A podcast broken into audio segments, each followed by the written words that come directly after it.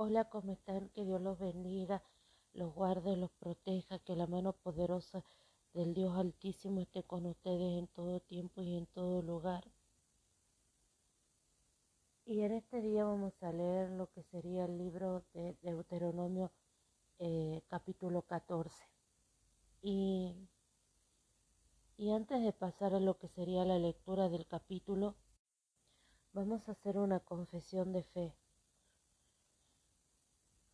Señor Jesús, ayúdanos. Espíritu Santo, ayúdanos. Ayúdanos, por favor, Espíritu Santo.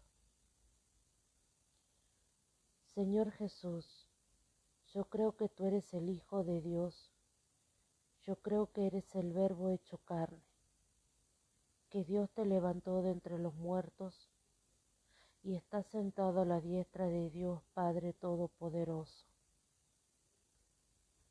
Te pido, Señor Jesús, que entres en mi vida y seas mi Señor y Salvador.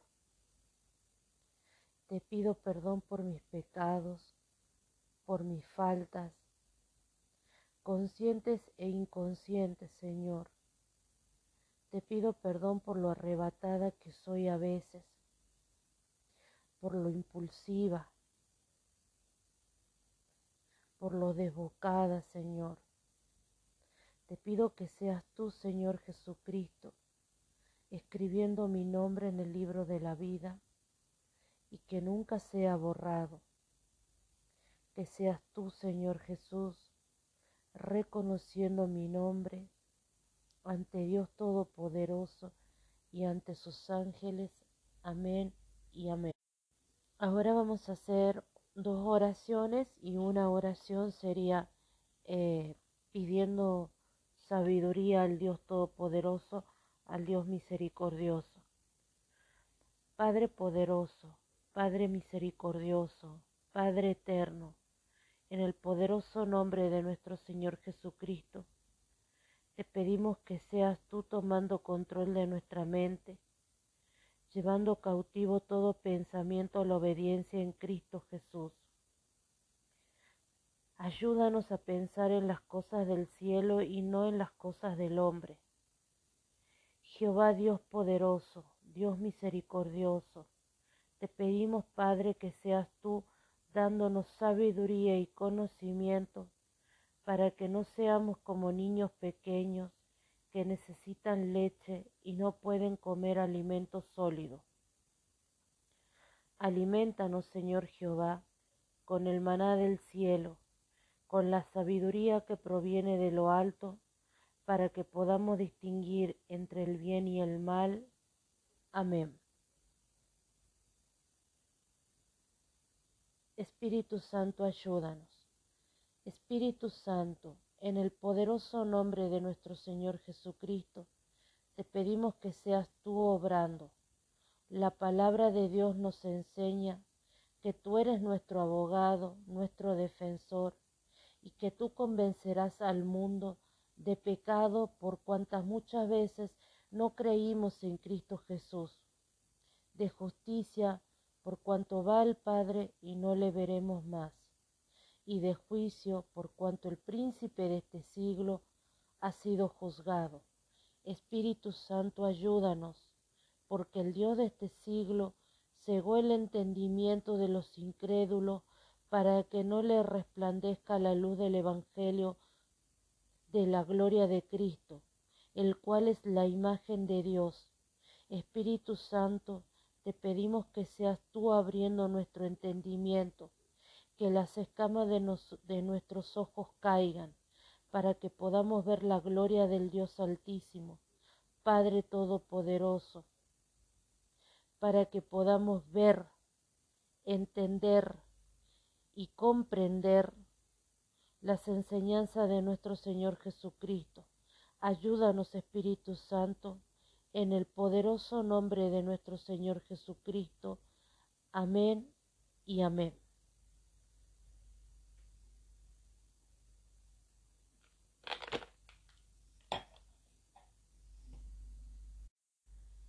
Ahora sí, vamos a pasar a lo que sería la lectura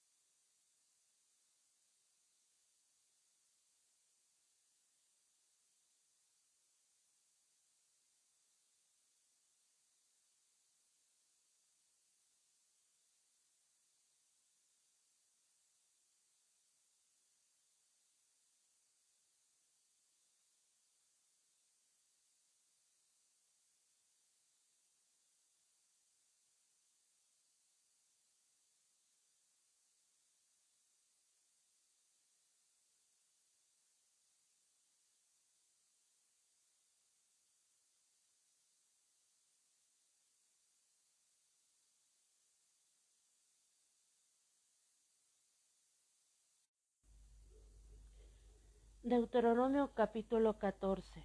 Y dice así la palabra del Señor.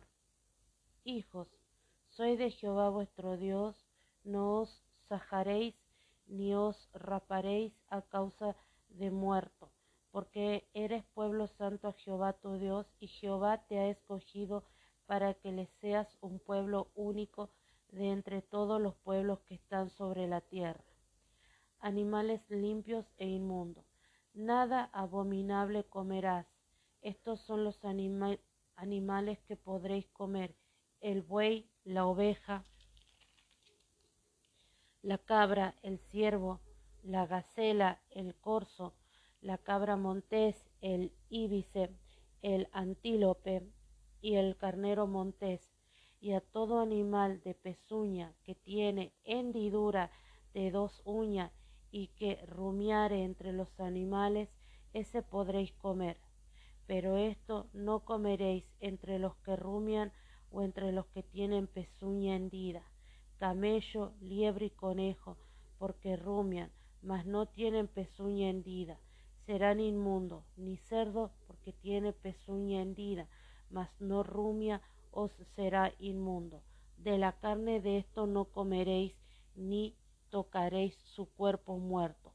De todo lo que está en el agua, de esto podréis comer, todo lo que tiene aleta y escama, mas todo lo que no tiene aleta y escama no comeréis, inmundo será. Toda ave limpia podréis comer, y estas son de las que no podréis comer, el águila, el quebrantahuesos, el azor, el gallinazo, el milano según su especie, todo cuervo según su especie, el avestruz, la lechuza, la gaviota y el gavilán según su especie, el búho, el ibis, el calamón, el pelícano, el buitre, el somormujo, la cigüeña, la garza, según su especie, la abudilla y el murciélago. Todo insecto alabado será, perdón, todo insecto alado será inmundo, no se comerá, toda ave limpia podréis comer. Ninguna cosa mortecina comeréis. Al extranjero que está en tus poblaciones la darás y él la podrá y él podrá comerla o venderla a un extranjero porque tú eres pueblo santo a Jehová tu Dios. No cocerás el cabrito en la leche de su madre. Ley del diezmo.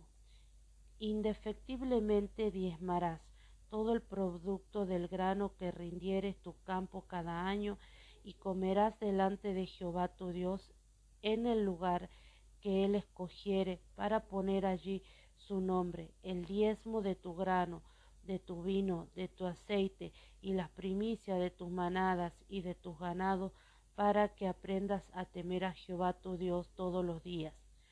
Y si el camino fuere tan largo que no puedas llevarlo, por estar lejos de ti el lugar que Jehová tu Dios hubiera escogido para poner en él su nombre? Cuando Jehová tu Dios te bendijere, entonces lo venderás y guardarás el dinero en tu mano y, vendrás al lugar que Jehová tu Dios escogiere y darás el dinero por todo lo que deseas, por vaca, por oveja, por vino, por sidro, por cualquier cosa que tú desearas y las comerás allí delante de Jehová tu Dios, y te alegrarás tú y tu familia, y no desampararás al levita que habitare en tus poblaciones, porque no tiene parte ni heredad contigo. Al fin de cada tres años sacarás todo el diezmo de tus productos de aquel año y lo guardarás en tus ciudades. Y vendrá el levita que no tiene parte ni heredad contigo, y el extranjero, el huérfano y la viuda, que hubiere en tus poblaciones y comerán y serán saciados para que Jehová tu Dios te bendiga en toda obra que tus manos hicieran. Ese sería el capítulo 14. Y dice la Biblia de estudio teológico.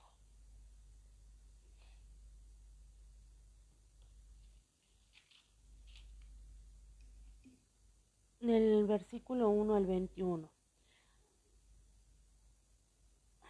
Alimentos limpios e inmundos. Israel debía tener una dieta alimentaria particular, reflejo de su propia particularidad como pueblo escogido por Dios entre todas las naciones. Del versículo 1 al 2. Para un extranjero esto lo podemos ver en Levítico 21 del 5 al 6. Hijo, no es común en el Antiguo Testamento encontrar la palabra hijos o hijas de Dios aplicada al pueblo, pero hay algunos ejemplos. Por ejemplo, Deuteronomio 1.31 y 8.5. Israel como pueblo es hijo de Dios y también cada israelito es hijo. No os sajaréis ni os rasparéis a causa de muerto. Es probable que ambas prácticas estuvieran asociadas a rituales paganos, la última en caso de duelo. Estas prácticas están prohibidas para Israel, que es pueblo santo de Jehová, y esto lo podemos ver también en Primera de Reyes 18:28. Versículo 3. Todo animal inmundo se considera abominable. Diferenciar entre animales limpios e inmundos ilustra la separación entre Israel y las demás naciones, no guarda relación con la higiene ni con un indicador de que Dios desprecia a los animales inmundos. Y esto lo podemos ver en Salmo 104, versículo 17 y 18, para un ejemplo del cuidado de Dios para todos ellos. Cuando el Evangelio derriba la separación entre Israel y los gentiles, todos los alimentos son declarados limpios. Marcos 7.1, perdón, 7.19 y Hechos 10 del 9 al 16. Y lo comparamos con Primera de Tito, capítulo 4, versículo 3 y 5. Versículo del 4 al 8. Los animales, animales limpios tienen pezuñas y no rumiantes. El animal que cumple solo uno de estos requisitos es considerado inmundo. La clasificación limpio no depende de que se alimenten exclusivamente de plantas. El camello, la liebre y el conejo son herbívoros y sin embargo son considerados inmundos. Versículo del 9 al 10. Los animales que viven en el agua se consideran limpios si tienen aleta y escamas. Versículo 11 al 20. Aunque no se enumeran criterios para diferenciar las aves limpias de las inmundas, todo parece indicar que las aves de presa son inmundas. Esto se debe a que comen carroña y sangre, algo prohibido a los israelitas. Versículo 21. El versículo hace referencia a los dos grupos de personas en la sociedad israelita. Los israelitas no pueden comer ninguna cosa mortecina, probablemente porque es carne con sangre. Sin embargo, pueden darle o venderle el animal muerto a un extranjero. No cocerás el cabrito en la leche de su madre, es probable que el propósito de esta prohibición sea oponerse a los rituales de magia cananeo. Además es una práctica opuesta al designio creador de Dios. Los cabritos deben alimentarse con leche materna, no ser cocinados en ella. Versículo 22 al 29 habla del diezmo. Dar el diezmo, que es el 10%, es una práctica ya conocida en tiempos de Abraham. Para aspectos específicos de la ley del diezmo, Moisés señala qué destino deben darle a los diezmos. En épocas del Antiguo del Nuevo Testamento, los judíos daban un diezmo a los levitas y un diezmo festivo o una celebración. Versículo 23. En el lugar que él escogiere. La fiesta del diezmo anual en la que participaba toda la familia, también los levitas, refleja el énfasis de Deuteronomio en celebrar la bendición de la tierra, la dedicación del Hijo primogénito y las primicias de los animales es un principio establecido en el Antiguo Testamento. Aprendas a temer.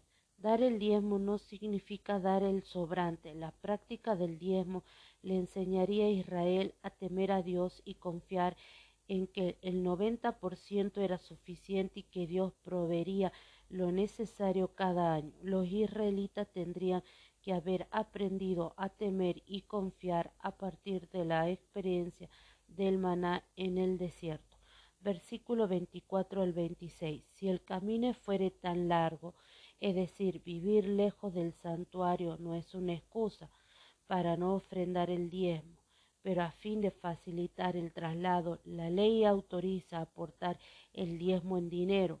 Cuando Jehová tu Dios te dijere, hay una clara expectativa de bendición subyacente en todas estas leyes. Por vino, por sidra. En la Biblia se condena la embriaguez, se le prohíbe a los sacerdotes beber en el santuario. Sin embargo, se acepta que el pueblo beba en ocasiones festivas como los casamientos o el culto.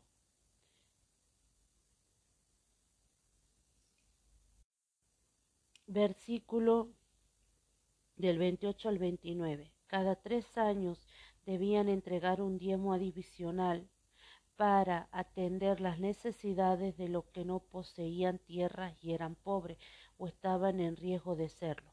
Ese diezmo se entregaba en las poblaciones, no en el santuario central. Es un capítulo que recalca la santidad de Israel y su separación de las demás naciones. La inclusión y la protección al extranjero pone de manifiesto el, el mensaje inclusivo de Deuteronomio. La Biblia para el estudio de la apologética nos enseña lo siguiente. Versículo 18 aunque de acuerdo con los modernos criterios taxonómicos y de especiación es técnicamente incorrecto incluir el murciélago en la lista de los de las aves inmundas. Su inclusión es coherente con el propósito del texto, prohibir comer carne de las grandes criaturas aladas. Establecer una segunda categoría para un solo animal hubiera resultado innecesario y confuso en una cultura donde la clasificación de las especies respondía a criterios diferentes de los que hoy conocemos. Versículo 21. Que se autorizara a los extranjeros a comer la carne prohibida a los israelitas no se debía a un sentimiento de superioridad de estos últimos,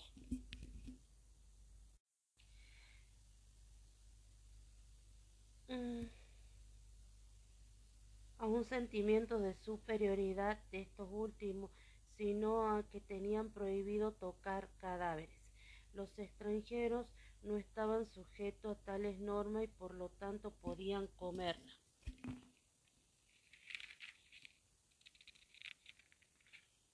Eso sería lo que eso sería lo que la Biblia de estudio de la apologética nos enseña.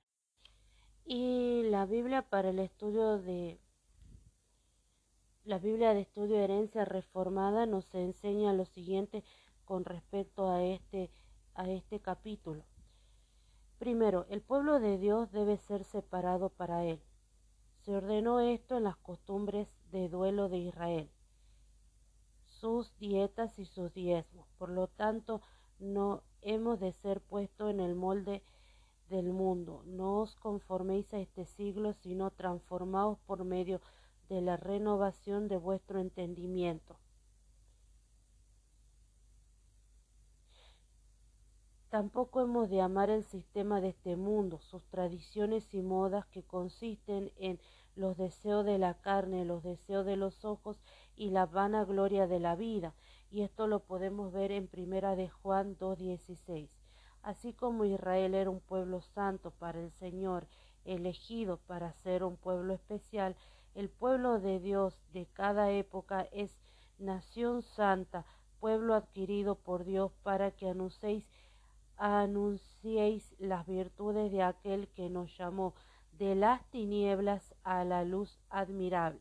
En este caso, ¿cuál es nuestra tarea? Nosotros tenemos que proclamar las bendiciones, el poder, la misericordia de Dios Altísimo, el cual nos sacó de un mundo en el que éramos esclavos, porque somos esclavos, a un mundo donde eh, tendremos vida eterna, que es, es decir, que nos llamó de las tinieblas a la luz. Y esto lo vemos en Primera de Pedro 2.9.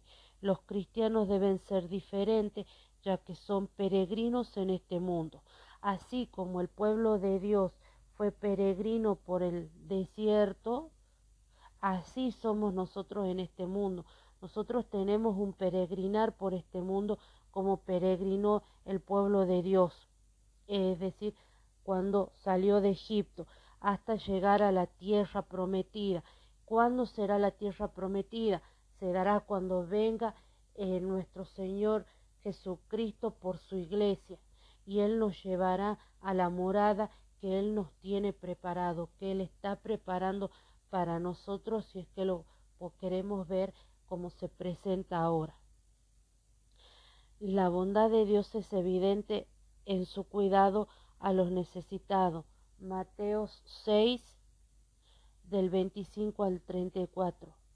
Él designó, designó que cada tercer año el diezmo fuera usado para ayudar a los huérfanos, viudas y extranjeros que no tenían tierra para cultivo o alimento. Además ordenó que el grano que cayera en los rincones de los terrenos fuera dejado, de manera que los necesitados pudieran recogerlo. Aquí se acuerdan de la historia de Ruth, cuando la, la, la, suegra la manda a que recoja el grano que iba quedando y que ella iba por detrás. Acá está. Es muy linda la vida de Ruth, hay que leerla. Asimismo, los creyentes deben honrar este principio, deben recordar a los pobres, Gálatas 2.10, y visitar a los huérfanos y a las viudas, Santiago 1.27. Aunque esto no es predicar el Evangelio, es un aspecto importante dentro de la vida cristiana. Y eso sería lo que nos enseña la Biblia de estudio de herencia reformada.